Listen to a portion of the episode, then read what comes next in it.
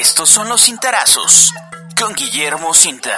Muy buenos días, estimados amigos de la Crónica de Morelos. Estos son los cintarazos correspondientes al martes 17 de enero del año 2023 que he titulado De nuevo Ariadna. El 31 de octubre del año pasado fue localizado el cadáver de la joven Ariadna Fernanda López Díaz, de tan solo 27 años de edad, en algún paraje sobre la autopista La Pera Cuautla, dentro de la jurisdicción de Tepoztlán, Morelos. El hallazgo lo hicieron unos ciclistas quienes dieron aviso a las autoridades. Fue así como inició uno de los más grandes berenjenales de que se tenga memoria en nuestra entidad federativa por la naturaleza del espinoso caso. Como todo mundo sabe, surgió un conflicto de carácter histórico entre las Fiscalías Generales de Morelos y la Ciudad de México debido a la existencia de dos peritajes diametralmente opuestos respecto a la causa del fallecimiento. La institución morelense arguyó que Ariadna murió por intoxicación alcohólica y broncoaspiración, presuntamente se ahogó con su vómito, y la que en Ciudad de México preside Ernestina Godoy concluyó en que el deceso fue a causa de un feminicidio, pues el cuerpo presentaba golpes. Feminicidio que se, que se cometió en una colonia de la gran ciudad. El asunto se ventiló a través de los medios informativos nacionales, siendo sus principales protagonistas el, fiscal de Morelos, Uriel Carmona Gándara, su homóloga capitalina, la ya mencionada Ernestina Godoy, la mismísima jefa de gobierno de Ciudad de México, Claudia Sheinbaum Pardo, y desde luego el presidente de la República, Andrés Manuel López Obrador, quien, como lo ha hecho en reiteradas ocasiones, defendió a la señora Sheinbaum, su principal corcholata por Morena en la carrera presidencial hacia 2024,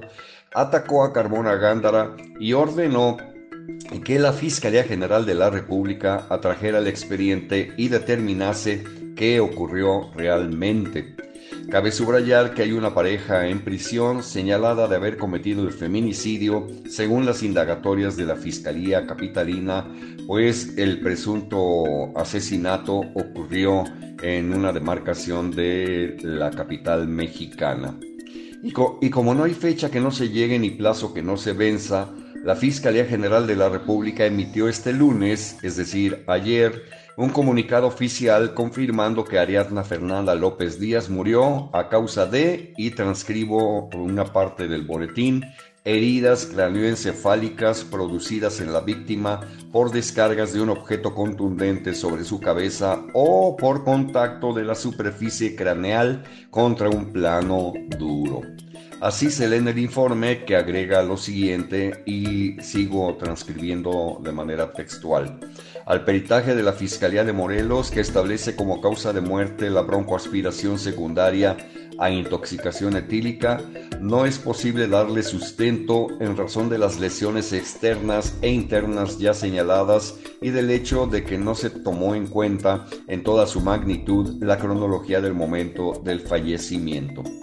Desde luego, en esta que se supone sería una tercera necropsia, imaginen ustedes, está eh, convalido el peritaje de la Fiscalía de la Ciudad de México de la siguiente manera.